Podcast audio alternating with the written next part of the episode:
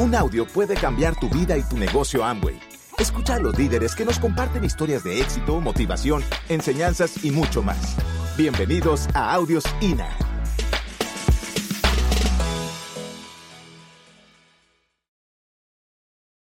Amway nace con una propuesta diferente, la propuesta de la nueva economía. Una propuesta que las personas no entienden, y una propuesta que muchas veces nosotros no sabemos transmitir. Estoy hablando específicamente de la inteligencia emocional porque me gustaría compartir con ustedes que es necesario que nosotros empecemos a indagar en ese camino, que empecemos a preocuparnos por desarrollar nuestra inteligencia emocional. ¿Por qué? Porque este negocio de la nueva economía requiere de personas con grandes cualidades de comunicación. Y ser comunicadores, señores, no es saber hablar. Ser comunicadores es saber transmitir. Son dos cosas diferentes. ¿Sí?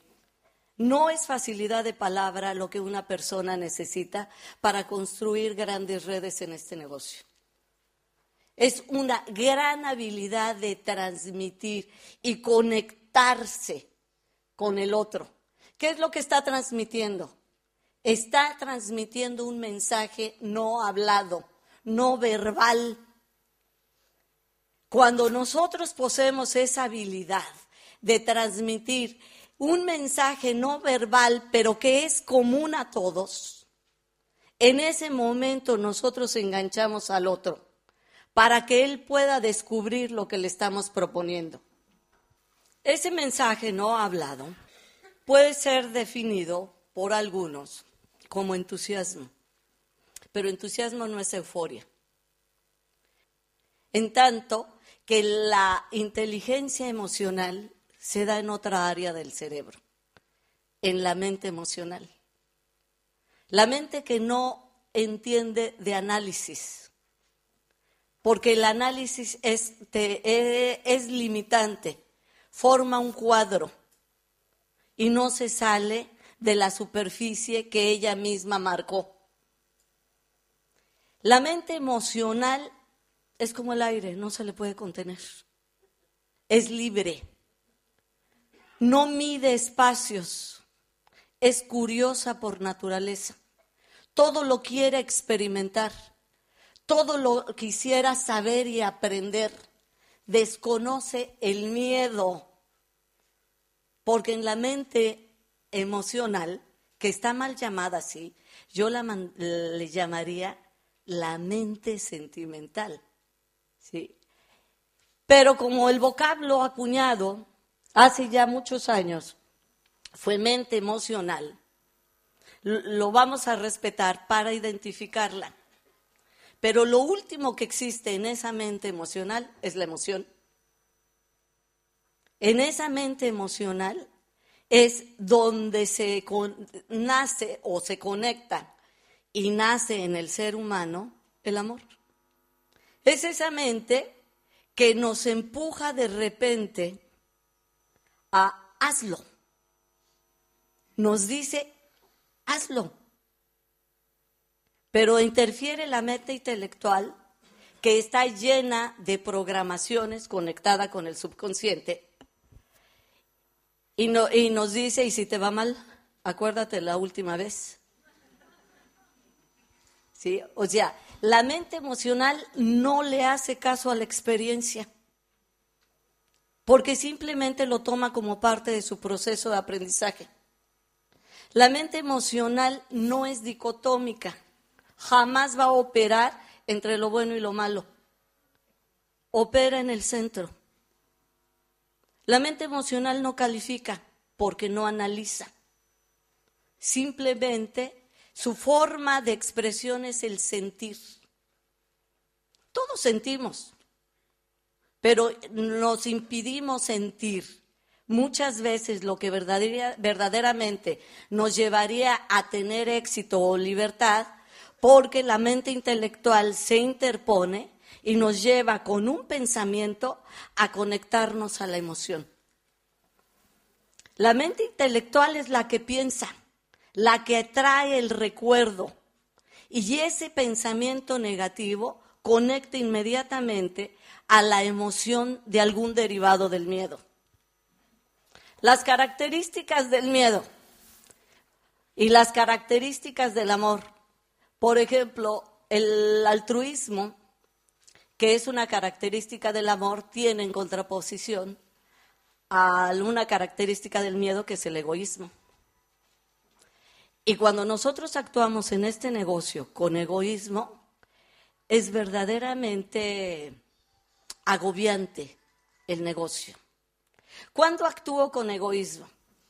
Si yo voy a, una, a presentar este, un plan, poseída de mi eterno y adorable yo,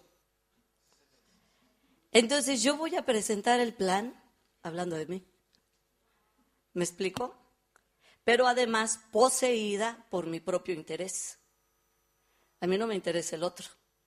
Me interesa que entre porque me sirve. No me interesa servirle. Me interesa que se sume a mi proyecto por lo que yo voy a alcanzar. Y cuando nosotros hacemos eso, invariablemente fracasamos. ¿Por qué? Porque el otro tiene otro maravilloso yo. Y su yo se va a resentir.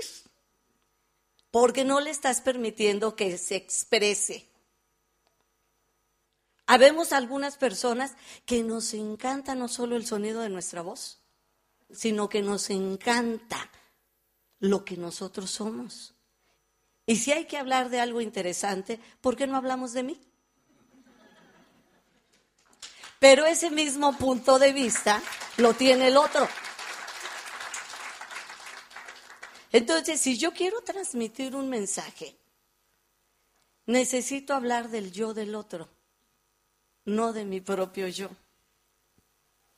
Si yo soy profesional de mi negocio, voy a, aprender primero que yo no voy a inscribir a una persona, sino voy a ofrecer una oportunidad. Y aunque ustedes no lo crean, esa perspectiva va a procurarme salud mental, emocional. ¿Cuántas veces no hemos salido de presentar un plan con un sentimiento de culpa? Y nos vamos flagelando porque lo hicimos mal. Yo tenía que haber dicho esto, tenía que haber dicho lo otro, es que me salió mal aquí, es que yo no sé por qué no traje esto. ¿Sí? Y el negocio en ese sentido empieza a ser una carga, un desgaste. Y esta carga y este desgaste emocional lo empezamos a transmitir a los demás. Todos percibimos lo que el otro siente, aunque no nos lo diga.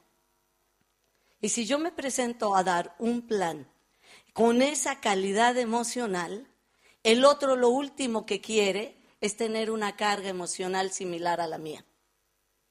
¿Me explicó? Quizá esto les pueda ir dando un poco la razón de por qué no avanzamos. Yo les admiro la permanencia, les admiro la resistencia, pero señores, es tiempo de correr. Ustedes lo pueden hacer. Y lo pueden hacer si aligeran las valijas. Es necesario que se quiten lo que van cargando con los derivados del miedo. Es muy fácil hacer el negocio cuando lo, comprendes y cuando lo puedes disfrutar. Yo esto se lo escuché tanto a, a Dexter Jaeger que me costó muchos años entender cómo se podía disfrutar este negocio porque para mí era mucho trabajo, mucha carga, estaba teniendo muchos resultados, pero no lo disfrutaba. Hasta que entendí. Cuando tú no actúas con el miedo y actúas con, su opuesto complementario, porque además no son enemigos, existen porque se necesitan. El amor se alimenta del miedo. El amor tiene la cualidad de poder absorber y transformar la naturaleza del miedo. El miedo no. El miedo nunca va a poder dominar al amor. El miedo ante el amor se dobla, pero el amor necesita el miedo porque de él se nutre. al conquistarlo se hace más fuerte. ¿Ustedes lo han sentido? ¿Ustedes han sentido esa fuerza y ese poder? Cuando han conquistado el miedo de contactar a una persona, en ese momento ustedes se sienten más seguros. Y la seguridad es un derivado del amor. El amor necesita el miedo. Pero mientras no sepamos conquistarlo, el, miedo nos sojuzga y nos esclaviza. Si nosotros entendemos el juego de la vida, entonces tenemos los elementos para poder construir no solo este negocio, poder construir nuestra vida a nuestro antojo. ¿Qué se sentirá, decimos muchas veces, no sentir miedo por no tener dinero? ¿Qué se sentirá no preocuparse por el dinero? Cuando yo lo escuché por primera vez de labios de Cristina Costa, yo suspiré. Yo dije, será extraordinaria. ¿Saben por qué nos enseñan a ganar dinero? Porque si no tuviéramos ese miedo, tendríamos al menos, cuando menos, el 80% de menos miedo del que actualmente tenemos. Vamos a seguir teniendo miedo por otras cosas. Pero ¿qué se sentirá que ustedes no tengan miedo por el dinero? Que no se preocupen por él. Que se duerman agradeciendo y que se despierten agradeciendo. ¿Les gustaría? De eso se trata cuando hablo de desarrollar nuestra inteligencia emocional de manera consciente.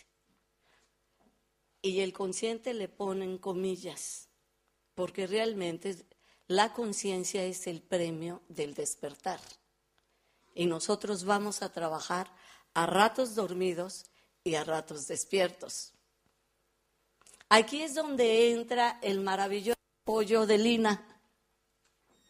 Este programa de educación continua nos ayuda a despertarnos cuando estamos profundamente dormidos, pero dentro de, de todo, como un arco reflejo, debido a la disciplina, logramos poner un CD, podemos despertar de momento.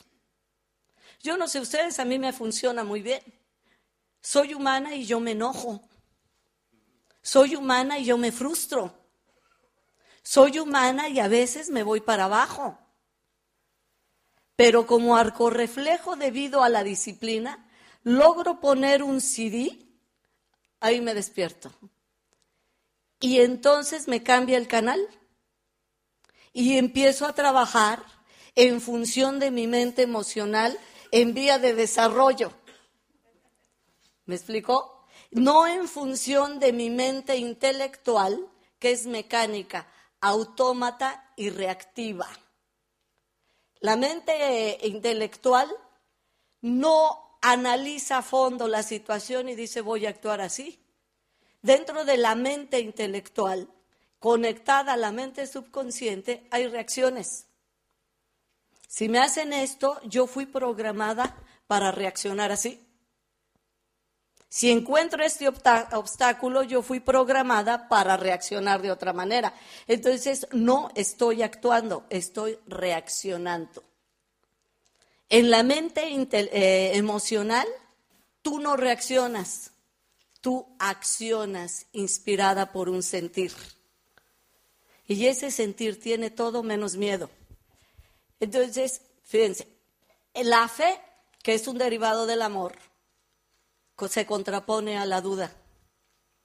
Muchas veces queremos hablarle a alguien nuevo que vemos la posibilidad de, este sería buenísimo para el negocio. ¿sí? Pero inmediatamente mete su sombra la mente intelectual y dice, ¿y si te dice que no? Yo no le veo que tenga ganas. Es más, me dijeron que es una persona muy soberbia. No, mejor luego le hablo. La fe no analiza. La fe te dice, hazlo. Y si nosotros le hiciéramos caso, vamos, eh, conversamos con esa persona y descubrimos que es una persona con los mismos miedos y las mismas necesidades que cualquier otro ser humano. Muchas veces preferimos contactar personas de muy bajo nivel económico que nosotros tendríamos que entender, no es que sean buenas, no es que sean malas. ¿Sí? No trabajemos con esos términos. Una persona de bajo nivel económico, simple y sencillamente, si tiene muy mal nivel, eh, muy poco poder adquisitivo, habla de que tiene muy baja autoestima. Es en esos términos que lo deberían de ver.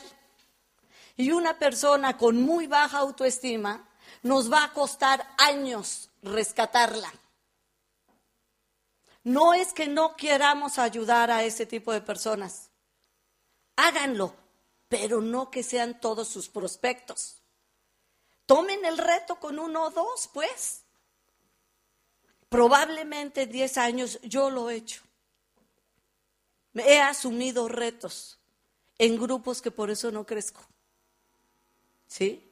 Porque, porque es ir ayudándolos a través del programa de educación continua, del INA.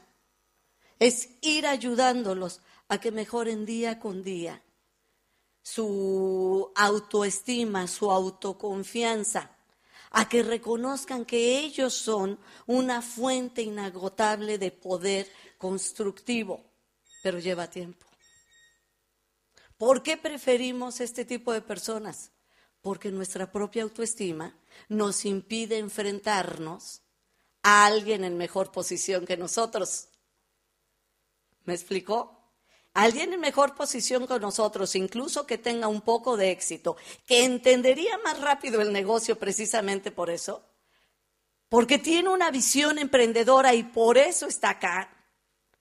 ¿Por qué no nos atrevemos? Porque nos da miedo porque dudamos, porque además nuestro yo nos impide acercarnos al yo de Él.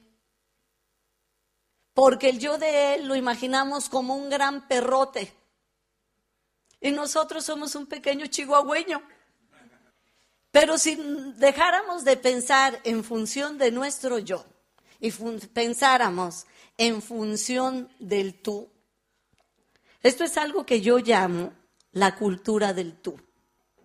Para mí es un sueño llegar a la cultura del tú, en donde nadie piensa en su yo, solo piensa en tu tú. De manera que si vamos manejando y tú quieres pasar porque llevas prisa, yo freno. Y te digo, pasa tú. De manera que si tú vas cargando algo pesado y no puedes entre bultos y niños y yo llevo libre las manos, pienso en tu tú. ¿Cómo sería la sociedad así? ¿Cómo sería un mundo así? Porque si yo pienso en tu tú, los demás van a pensar en mí. ¿Me explico? ¿Qué es lo que obstaculiza el desarrollo de una sociedad?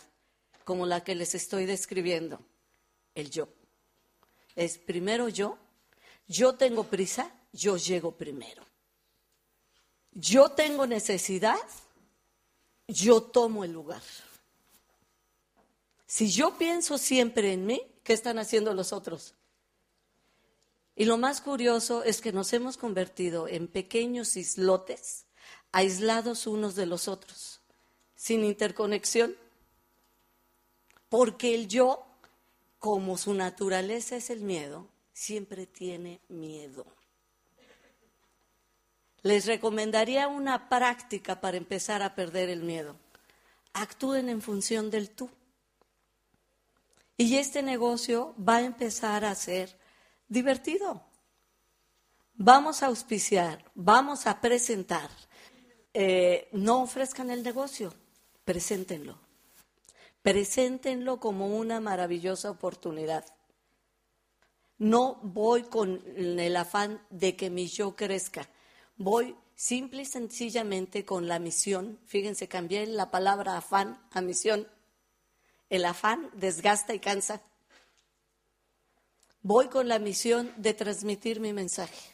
Esto tengo para ti. ¿Te interesa? ¿No? perfecto. ¿Te interesa? No, perfecto. ¿Te interesa? No, perfecto. Este es mi reto. Personas que ah, tienen un ego más grande que el mío. ¿Por qué? Porque quiero empezar a perder el mío. Nada más que ojo, si ustedes no están conscientes con esto, el ego no disminuye porque lo pateen, ¿eh? Puede crecer, pero en sentido contrario. Estoy perdiendo la soberbia, pero empiezo a cultivar sentimiento de víctima. No, pero es que a mí me pasa tantas cosas, es que si yo te contara, es que tú no sabes mi vida, porque yo, porque yo he sufrido, yo me he lamentado, yo esto, nadie me escucha, todos me atacan. ¿Conocen a alguien así? Espero que no sea el que ves en el espejo. Yo no veo, esta persona tiene mucho dinero, lo más seguro es que no se interese, ha de comprar marcas muy finas, eh, capaz que se ríe de mí. ¿Qué alimentaste ahí? El temor. Ahora el temor te va a sojuzgar más. Cada día vamos a poder movernos menos, ¿sí? Porque el temor ya hizo presa de nosotros. Algunas de las cosas que más este, usamos dentro de los derivados del amor en este negocio? Bueno, pues es que todas. El equilibrio y su eh, contrario, que sería el desequilibrio, la confianza y la desconfianza. Este, la confianza, por ejemplo, es un bien que necesitamos. Necesitamos incluirlo dentro de los bienes de nuestra vida. Vivir con desconfianza es horrible. De hecho, las personas que se aferran a sus productos anteriores, hay un microbio de desconfianza en ellos. ¿sí? Entonces, si tú tienes confianza en ti, es probable que, eh, que estés teniendo desconfianza en los otros. A mí me pasó eso. Mi problema nunca fue que yo desconfiara de mí. Yo sabía mi capacidad. Yo crecí escuchando que podía hacer cualquier cosa que me propusiera. Mi mamá siempre me repitió, eres muy inteligente. Tú puedes hacer cualquier cosa. Grandes cosas te esperan. Pero también me fui al otro extremo, entonces me ensorbecí. A un punto que mi problema no era yo, mi problema era, ¿y estos podrán? Si uno no confía en el que tienes enfrente, fíjense, yo recomiendo no te vayas a personas de menos poder adquisitivo, pero no quiere decir rehúyelas. ¿Me explico? Te digo, no las busques, pero si la vida te las pone enfrente, dales el plan. No desconfíes de que ellos no puedan. Porque la mejor manera de destruir la posibilidad de alguien es que tú albergues en tu mente que éste no puede. Yo confío en que alguna vez en la sociedad del tú nos fortalezcamos unos a los otros. Que cuando alguien esté haciendo algo incorrecto, en lugar de desaprobarlo, lo vamos a voltear a ver, pero para pensar de él de la mejor manera. Le ayudaríamos mucho a la otra persona. Él recibiría ese mensaje no verbal. Alimentaría su inteligencia emocional y empezaría a caminar en el sentido de la actitud correcta.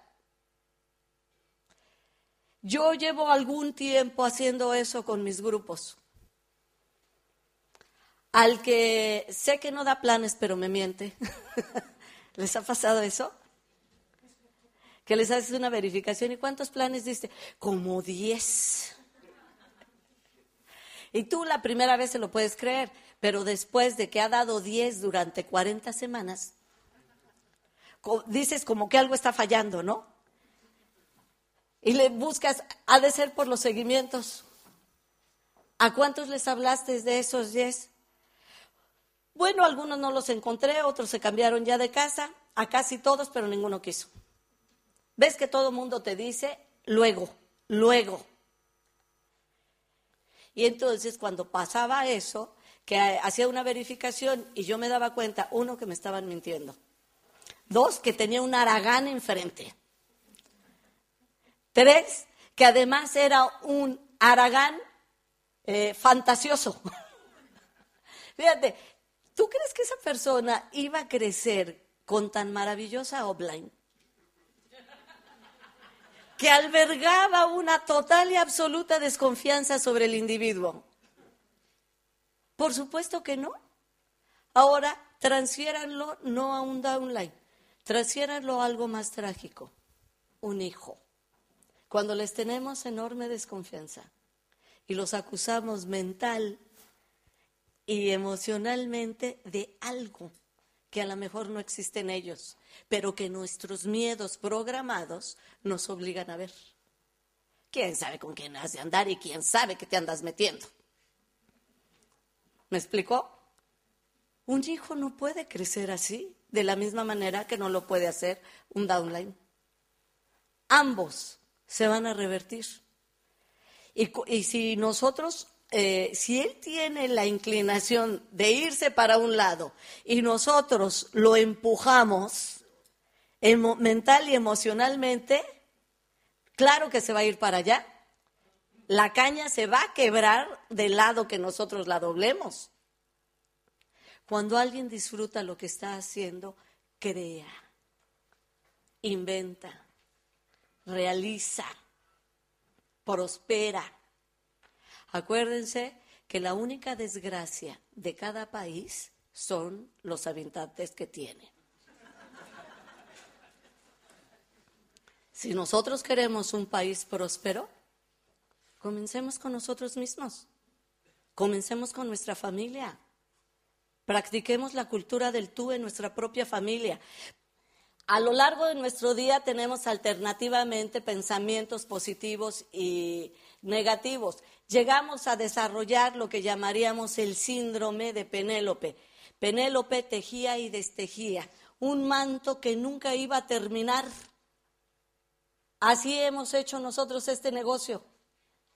Yo conozco muchas, muchas personas a las que no podemos acusar de que no trabajan. Trabajan pero su propia actitud destruye.